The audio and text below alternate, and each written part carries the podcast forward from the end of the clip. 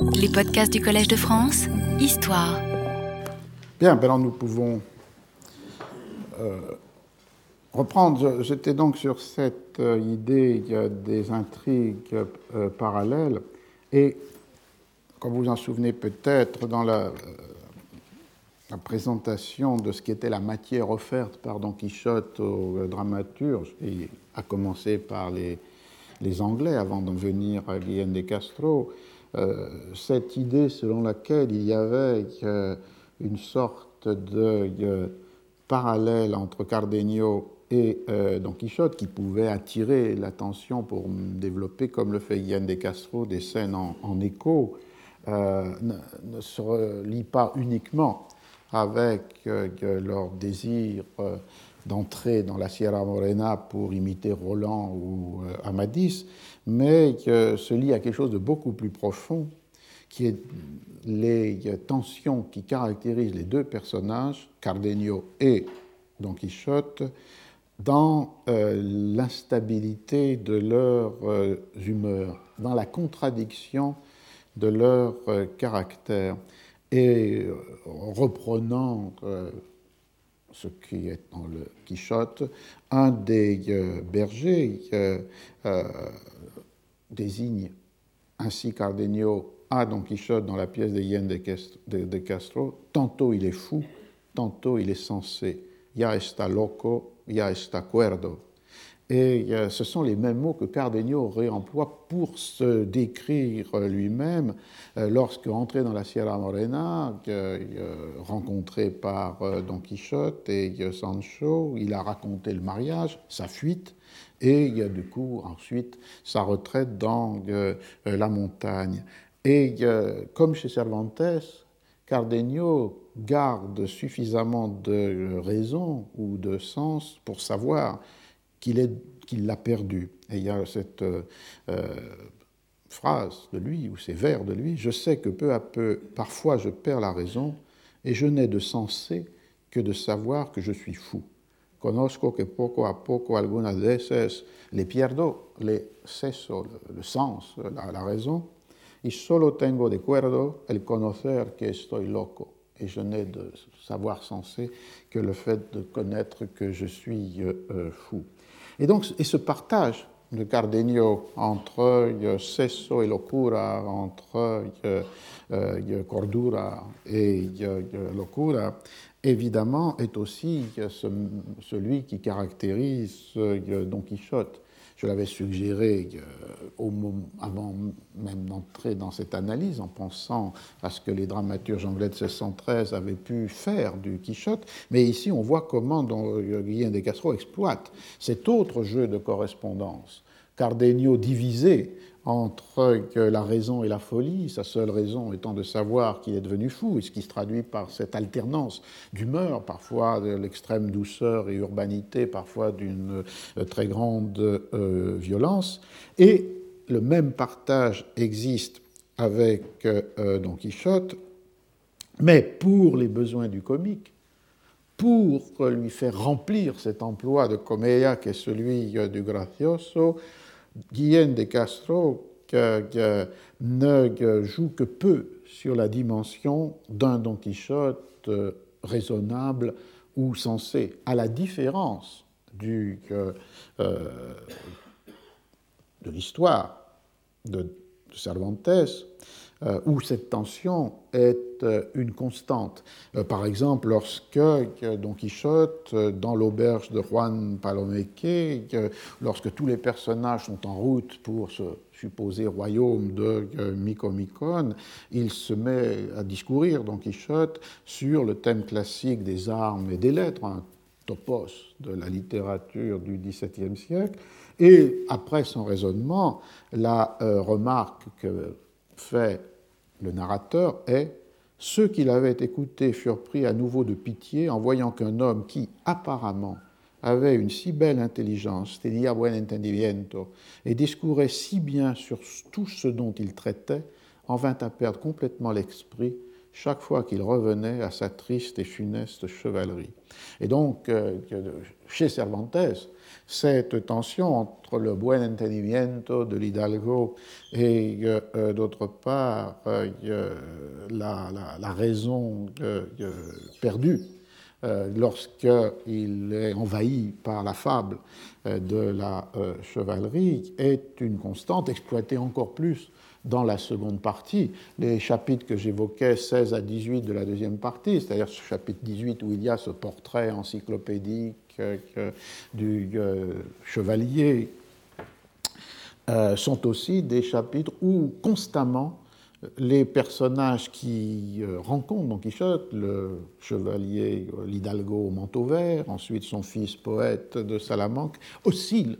dans leur diagnostic entre cordura et locura. Est-il censé, est-il fou? Et cette ambivalence, cette ambiguïté va évidemment être la matrice exploitée euh, par euh, les lectures en particulier du XVIIIe siècle, cette alternance. Pour Guillaume de Castro, la difficulté est de donner une place à cet entendimiento, à cette raison, à l'intérieur d'un personnage qui doit entièrement occuper le rôle et la place du gracioso de comédia il le fait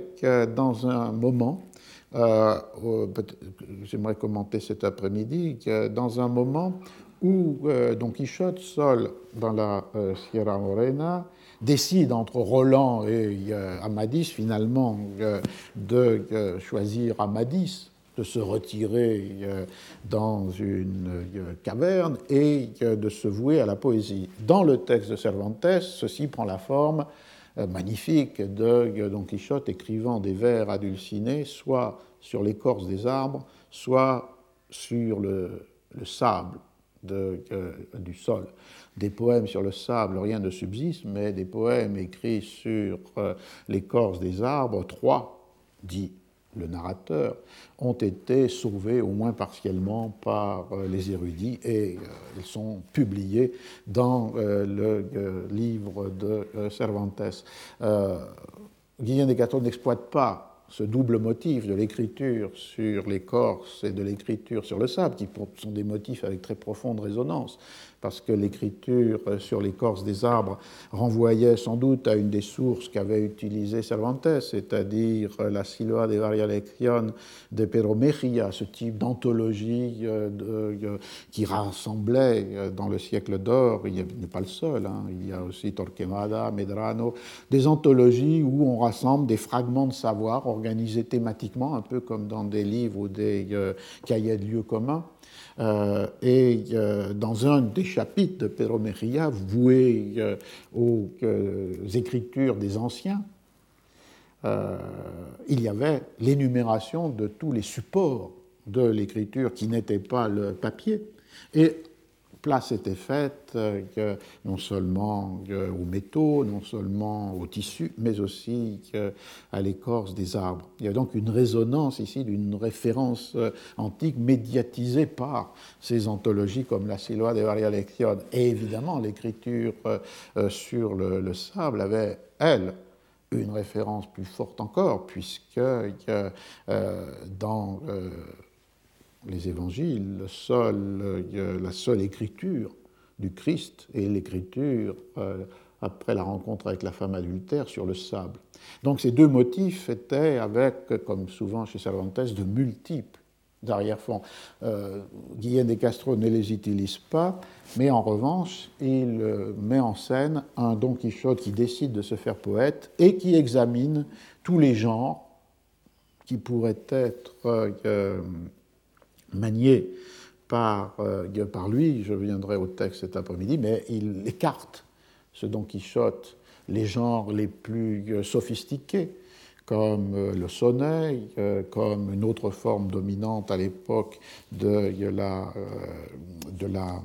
de, la poésie qui s'appelle esdrújulo, et qui est une forme poétique complexe l'accent est sur le premier U, euh, qui était une forme euh, composée avec des vers dont euh, tous les vers doivent avoir comme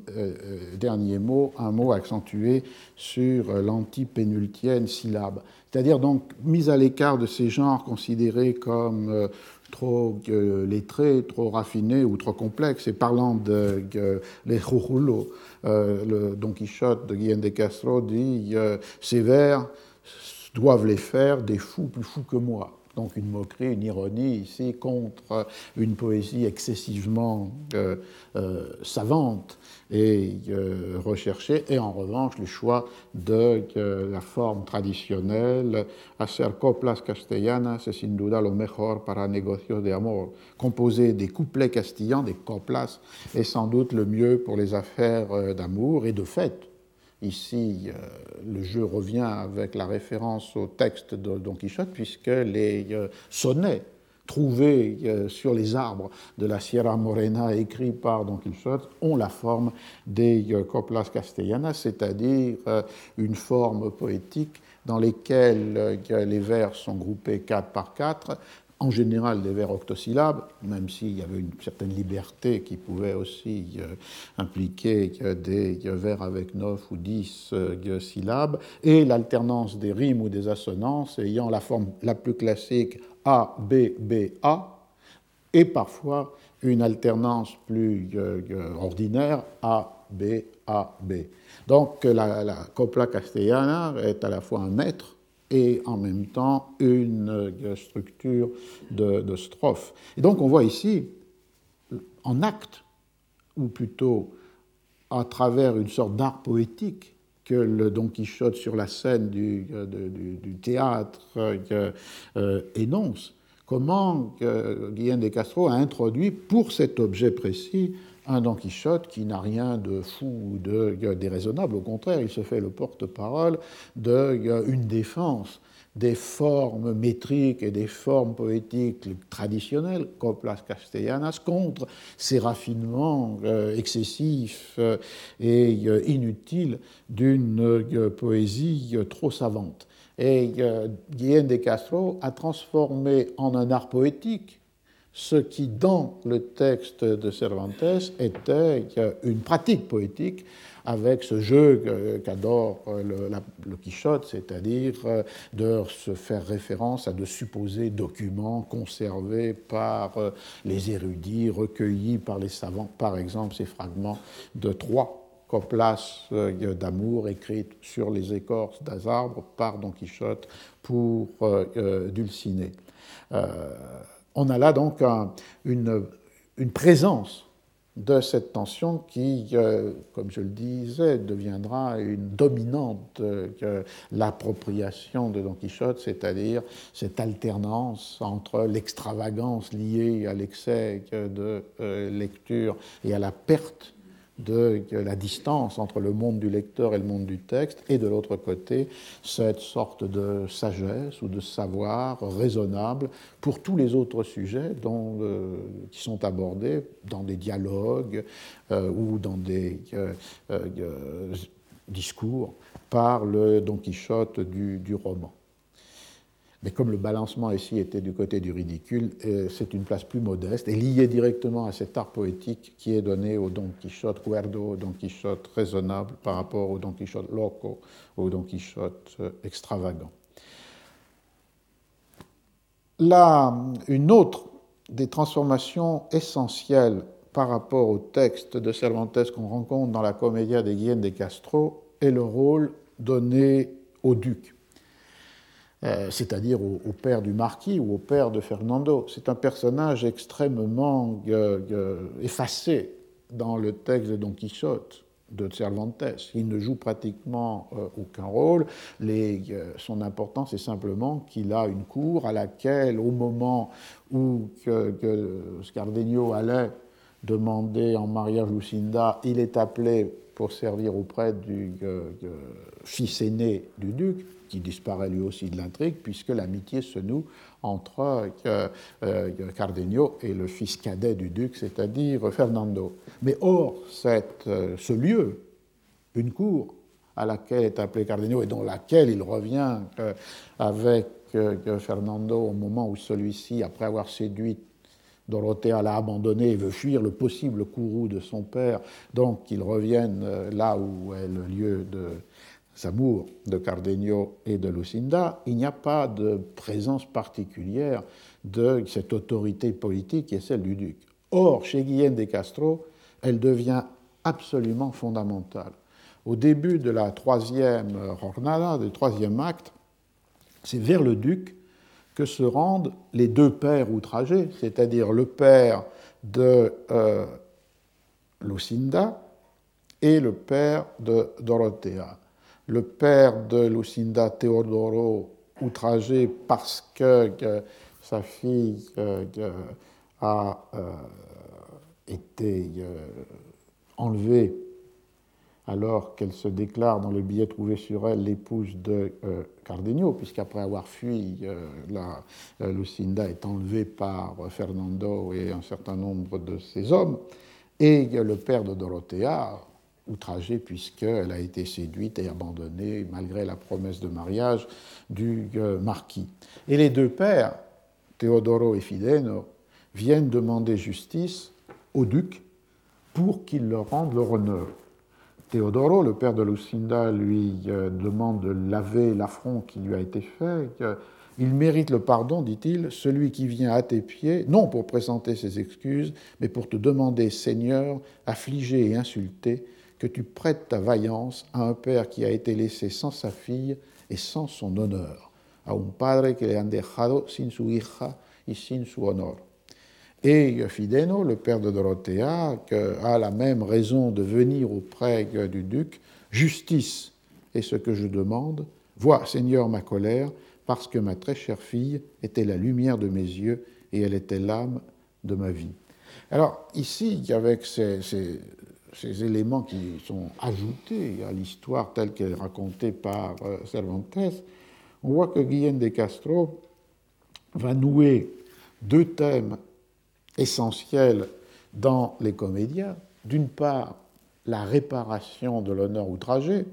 ce qui pourrait euh, être le motif que l'on avait rencontré la semaine dernière, en particulier dans le séminaire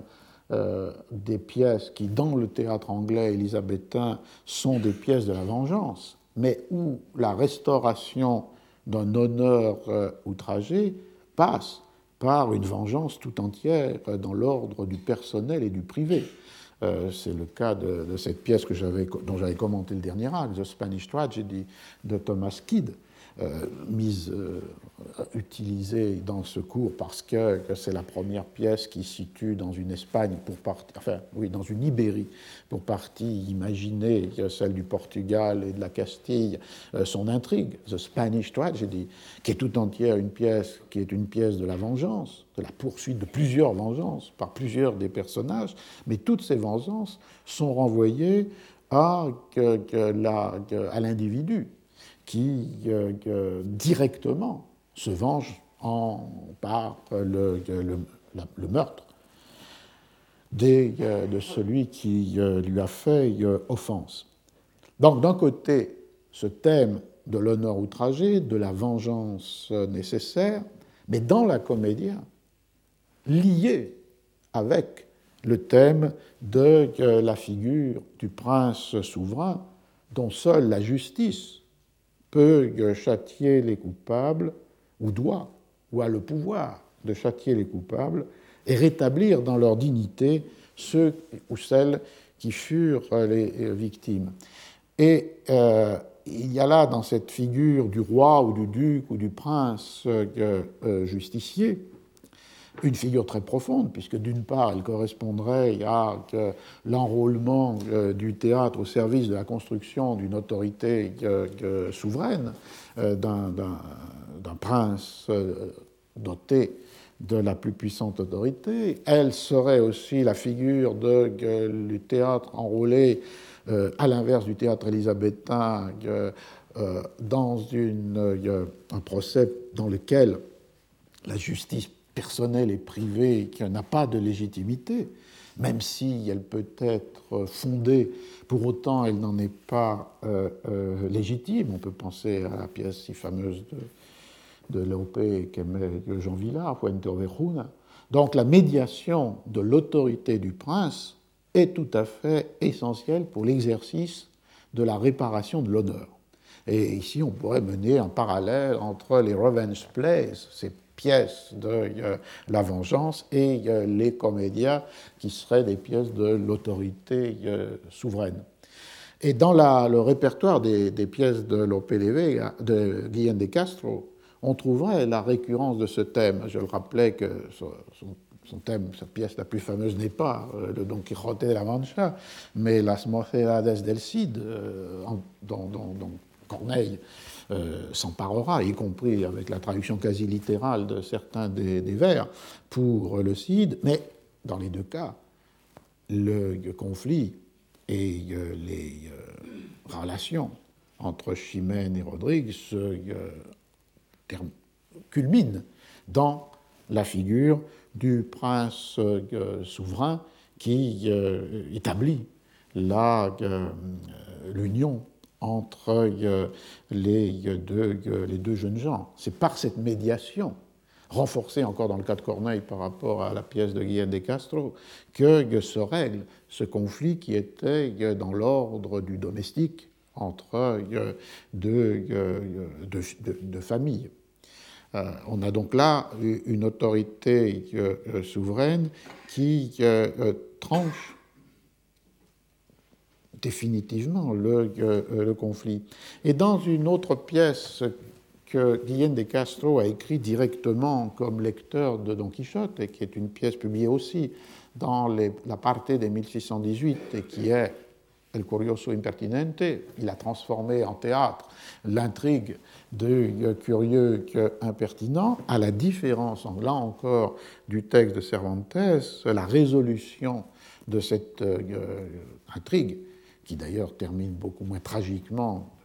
chez Guillaume de Castro que dans euh, le texte de Cervantes, passe par la médiation d'une autorité euh, princière euh, souveraine qui va justifier, légitimer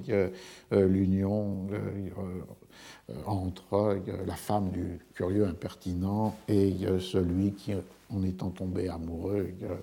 en devient finalement le second mari. Euh, donc on a là une thématique récurrente et qui se liait sans doute, euh, à l'évidence, avec euh, la, forme politique de la construction d'une monarchie où les conflits dans l'ordre du privé doivent être résolus par la médiation, le jugement et la décision d'une autorité souveraine. On peut penser en arrière-fond de cette discussion à euh, ces deux types euh, d'organisation euh, des, conflits. Une organisation qu'on pourrait dire horizontale, dans laquelle la résolution du conflit est liée directement à l'affrontement entre deux clientèles, deux parentèles, deux individus, deux familles, euh, et d'autre part une structure horizontale, verticale de résolution des conflits qui délègue les conflits inscrits dans l'ordre du privé, du domestique, du particulier, à une autorité publique centrale et euh, souveraine, qui est celle du, euh, prince. Le, le, grand livre de Norbert Elias sur le procès de civilisation pourrait être comme la toile de fond de cette basculement d'une résolution horizontale de conflit par affrontement direct à une résolution médiatisée et déléguée à une autorité euh, souveraine qui est celle du roi de, justice, figure fondamentale des monarques euh, absolus. Et donc on voit ici une autre innovation essentielle dans euh, la pièce de Guillaume de Castro, qui est d'introduire cette figure du, euh, euh, du, prince, du roi, garant, arbitre des conflits et finalement garant des unions, puisque à la fin de la pièce, lorsqu'il il lève l'épée contre son propre fils, le marquis, pour le faire désarmer, et sous son autorité, fait que Cardenio donne sa main à Lucinda et que son supposé fils, le marquis, n'obtient son pardon que parce qu'il va finalement remplir, respecter la promesse qu'il avait faite à Dorothea et après l'avoir séduite de euh, l'épouser. Il y a donc là une, une figure essentielle, mais qui n'aurait pas suffi au dénouement. C'est-à-dire que ce duc, qui va arbitrer les tensions et qui va garantir et établir les unions, euh, n'aurait sans doute pas suffi au, euh, au, dénouement, qui suppose une autre condition, qui, elle, n'a pas à voir avec l'autorité publique, mais à voir avec euh, l'ordre social. C'est-à-dire que cette condition-là était que soit restaurée la correspondance ou l'harmonie entre le caractère des individus et leur état et conditions. Et vous vous souvenez que dès les commencements, dès la premier acte, il y a le pressentiment ou le désir chez euh, euh, le duc euh, d'un échange des rôles. Il reconnaît en Cardenio qu'un un,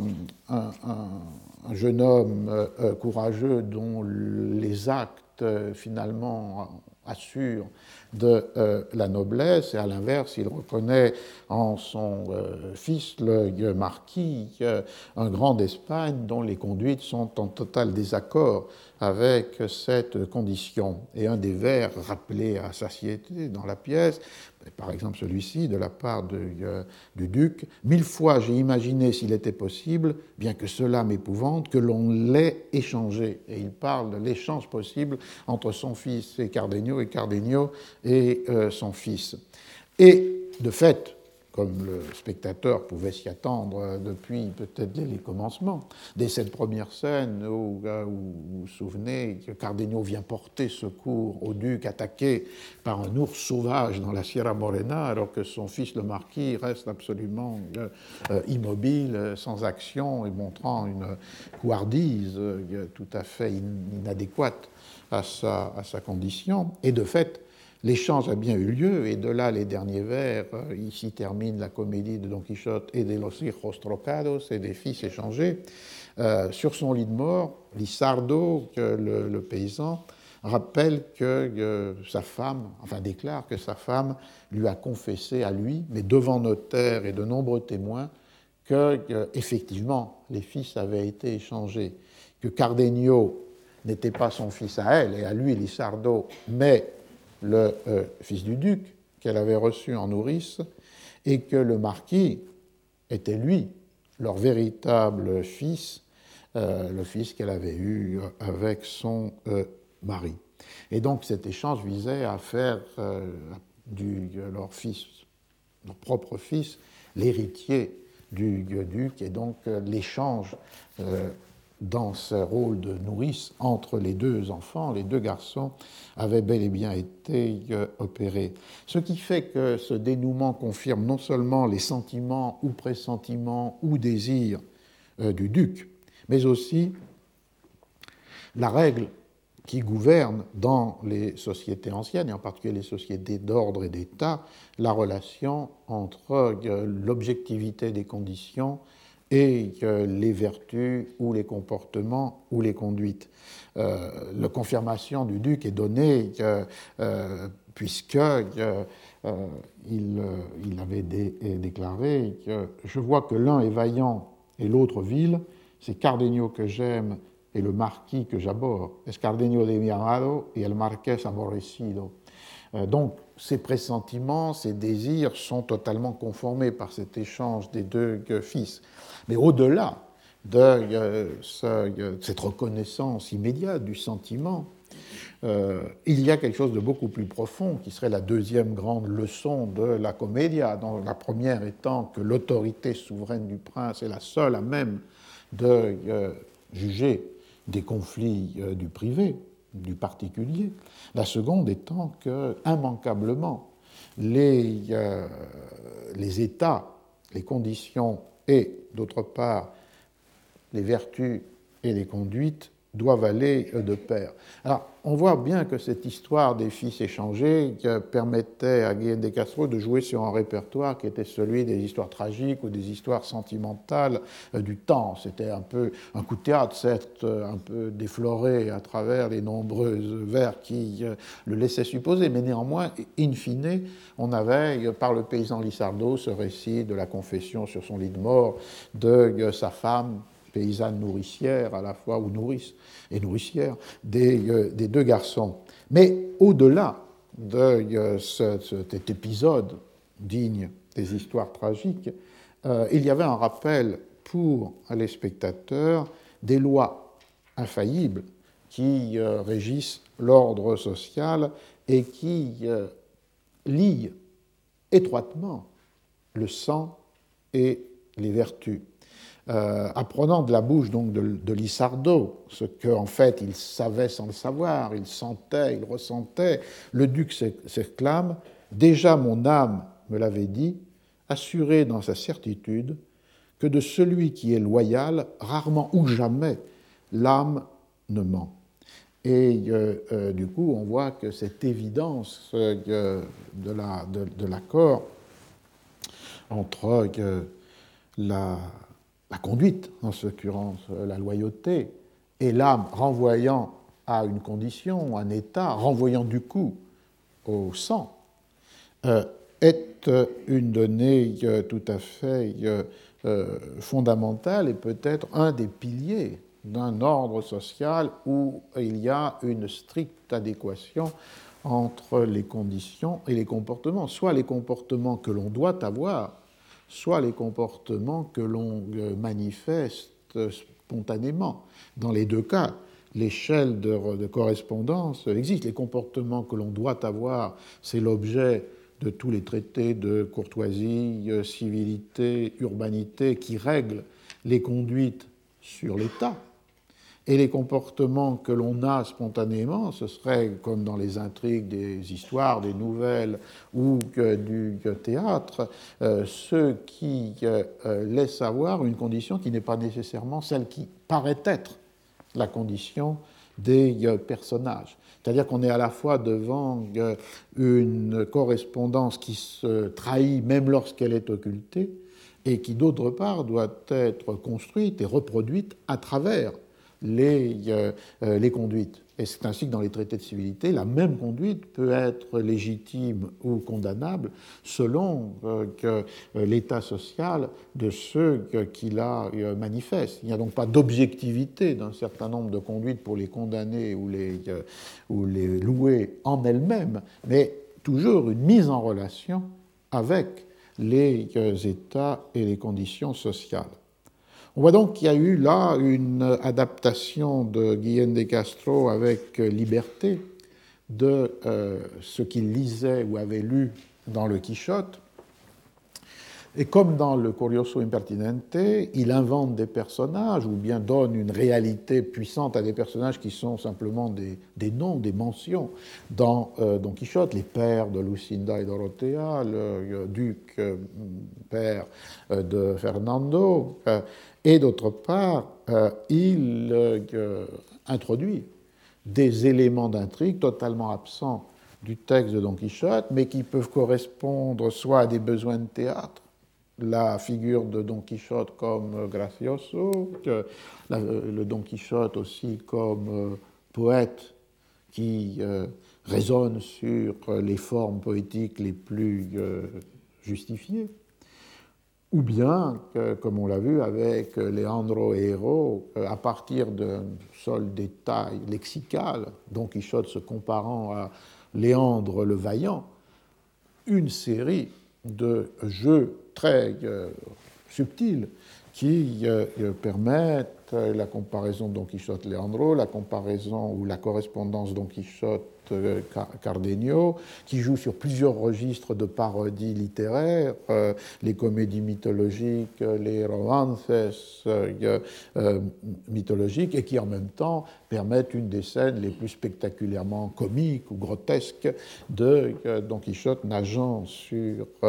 la scène et ajoutant à cela la parodie possible en référence avec cette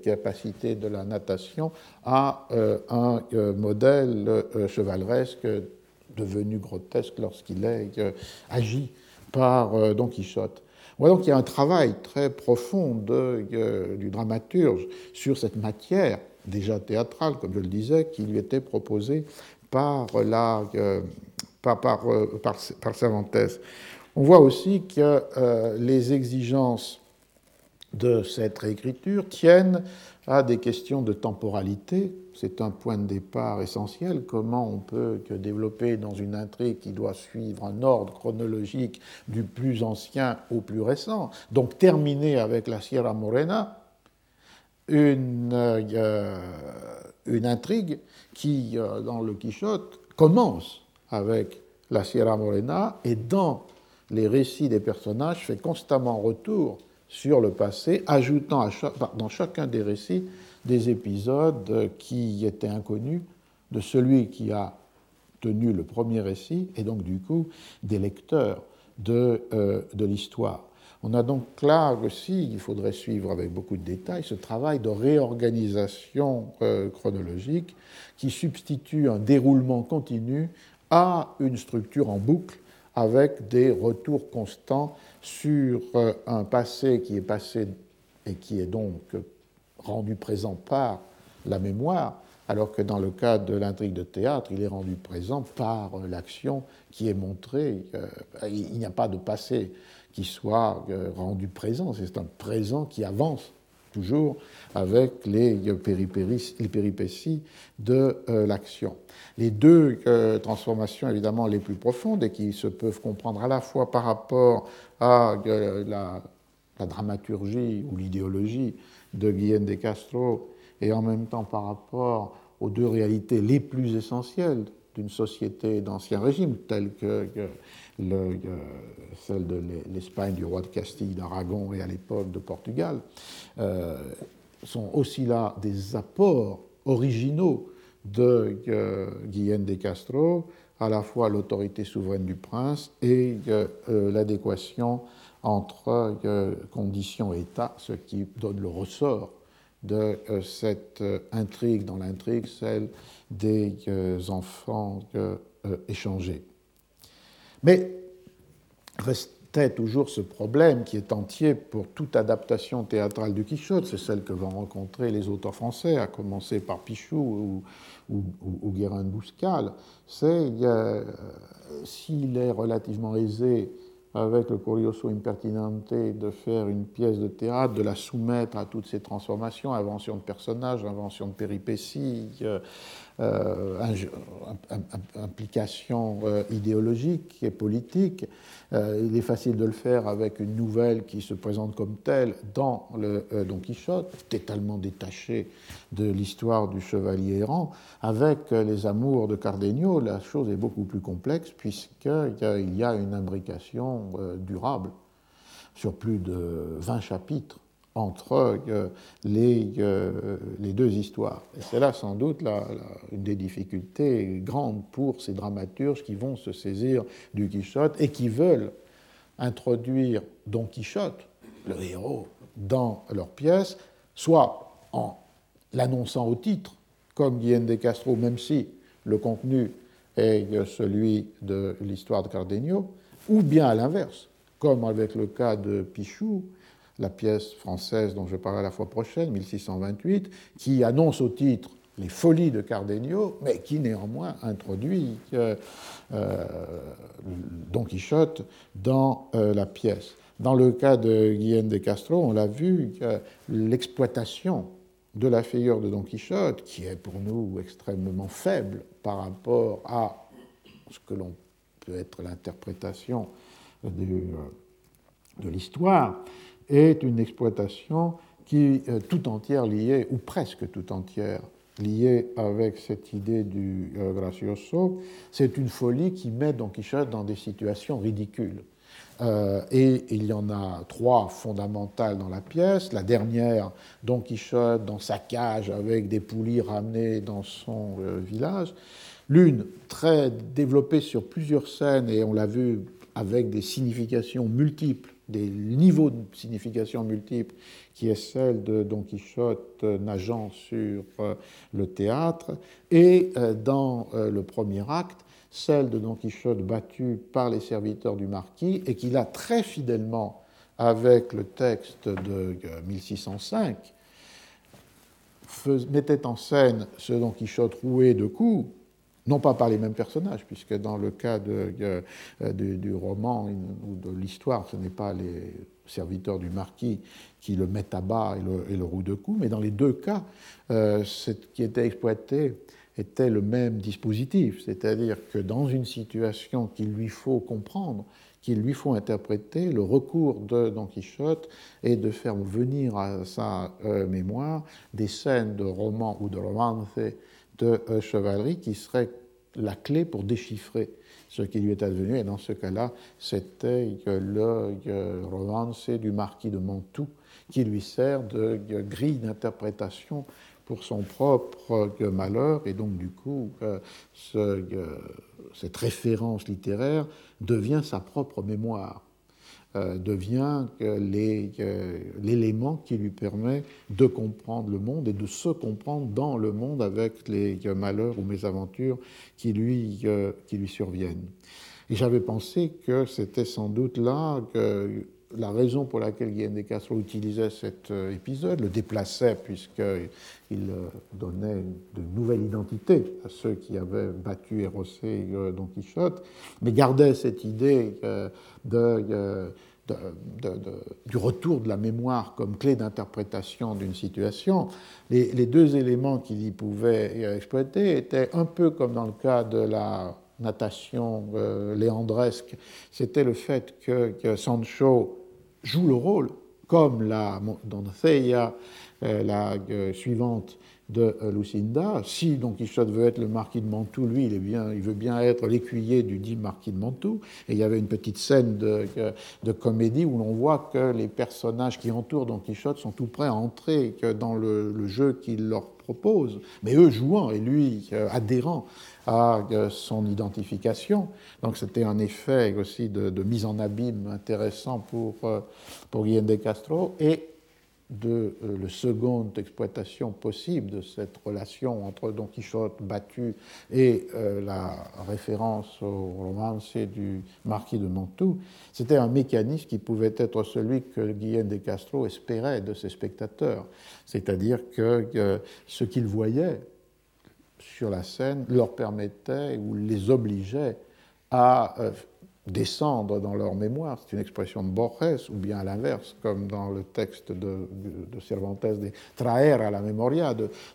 faire venir à la mémoire, de récupérer la, à la mémoire leur permettait de jouer sur ce pré-savoir que certains d'entre eux, peut-être pas tous, mais beaucoup d'entre eux avaient déjà du euh, Don Quichotte de euh, Cervantes, si on admet la, datation de la, euh, de la pièce. Et donc, du coup, on voit que dans cette perspective, il pouvait articuler, Guillaume de Castro, les, deux fils du texte 1605 et la double désignation de son texte, Don Quichotte de la Manche, où les fils échangeaient, ce qui était, je le rappelle, les derniers vers. Y de los hijos trocados, aquí la comedia acaba, y del caballero andante, Don Quijote la Mancha, et des fils échangés, fini ici la comédia, et du chevalier errant, Don Quichotte de la Manche. Euh, ce double titre était l'indication de la manière dont il avait cru possible de maintenir cette intrication sans pour autant donner une large place au dispositif qui est central chez Cervantes, c'est-à-dire l'acceptation par Dorothea de jouer le rôle de la princesse Micomicona. Alors, est-ce que ceci nous dit quelque chose sur la pièce de jouer à Whitehall en 1613 euh, est-ce que Don Quichotte apparaissait dans ce Cardenio? Ou bien est-ce que le Cardenio de Fletcher et Shakespeare, euh, était euh, un Cardenio entièrement mis, centré sur les amours des quatre euh, jeunes gens Nous n'en saurons évidemment jamais rien dans la mesure où, comme je le disais, cette pièce est, perdue. Mais sans anticiper, pour terminer sur peut-être, je ne sais pas si j'arriverai dans ce cours ou plutôt une autre fois, dans l'actualité contemporaine de euh, Cardenio. S'il m'est venu à l'esprit cette, euh, cette recherche, euh, ce n'était pas sans lien avec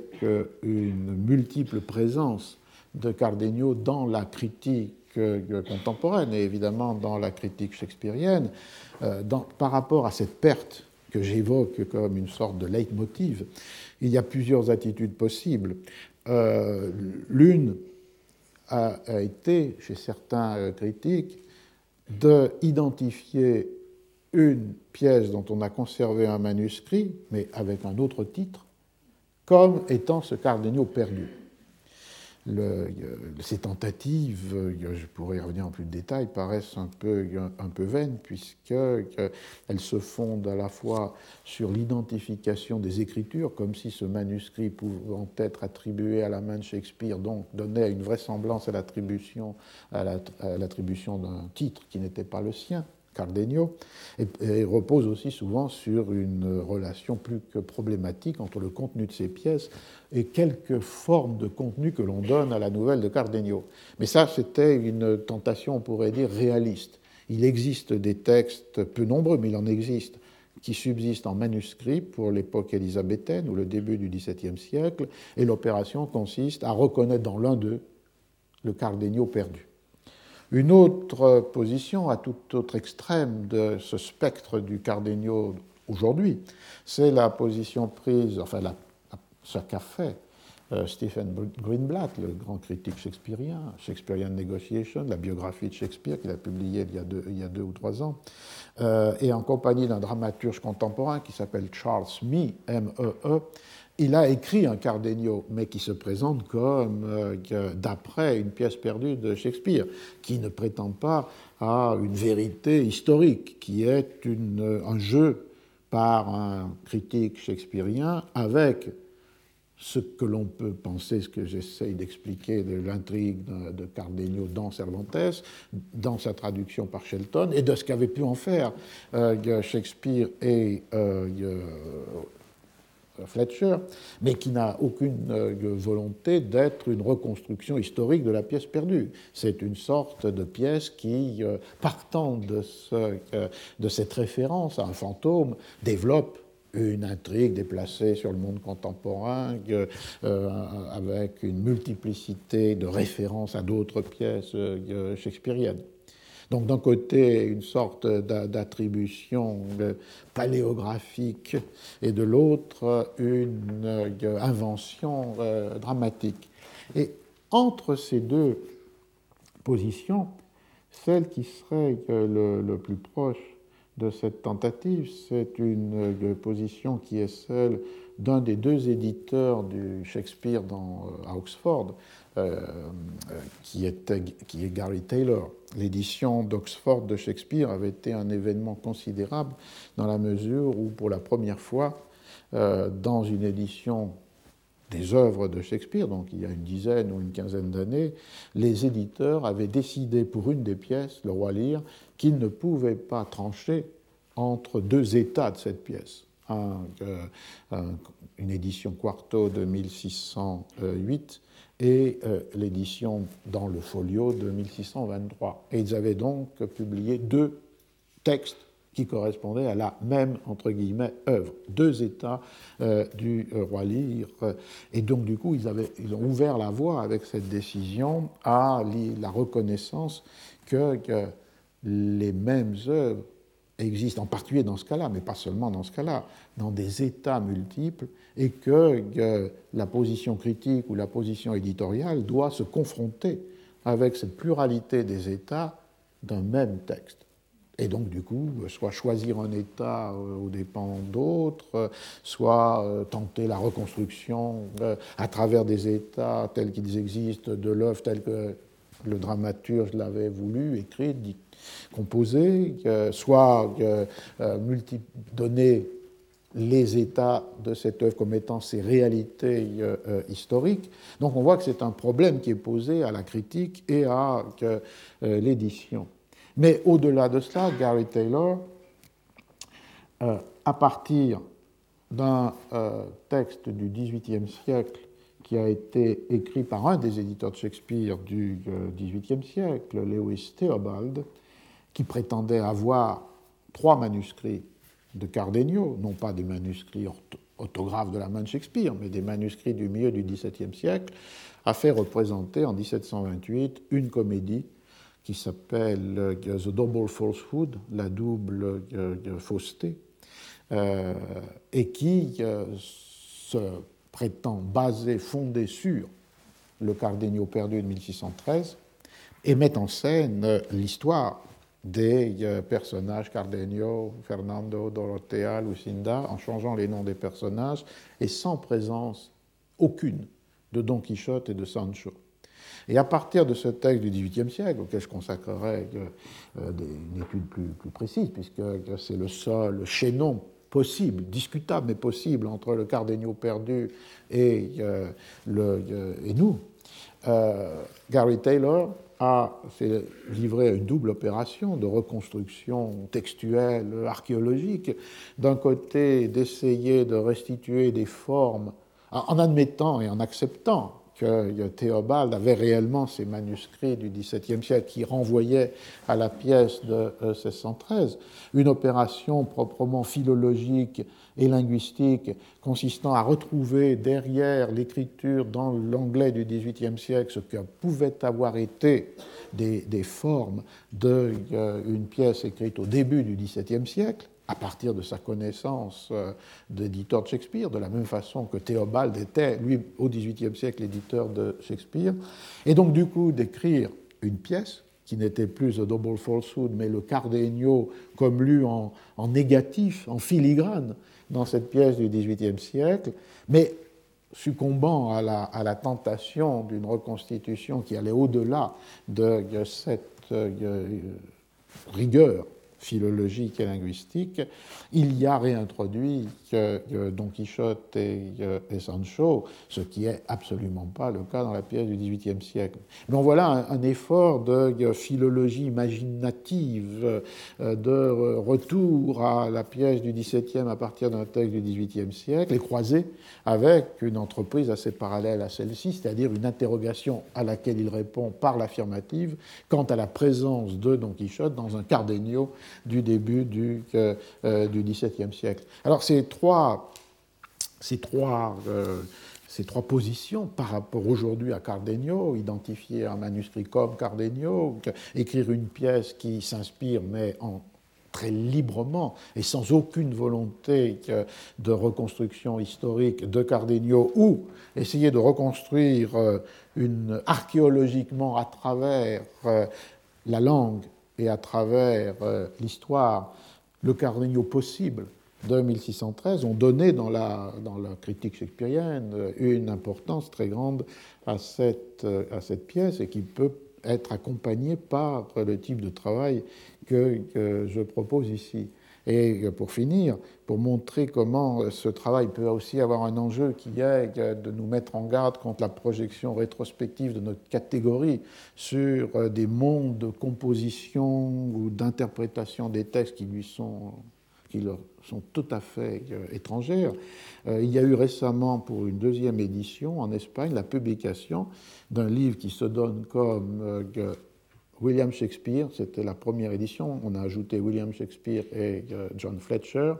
Cardenio, la pièce perdue de Shakespeare. Et évidemment, cette euh, traduction ne peut pas être la traduction de la pièce perdue de 1613, c'est donc la traduction du texte de Théobald,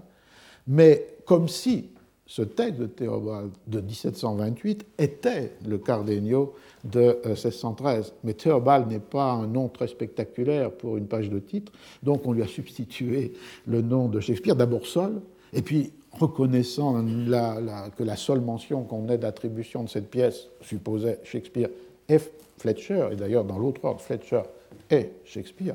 euh, une, double attribution, mais qui n'enlève rien à l'idée qu'on a là le texte original dans une traduction dans le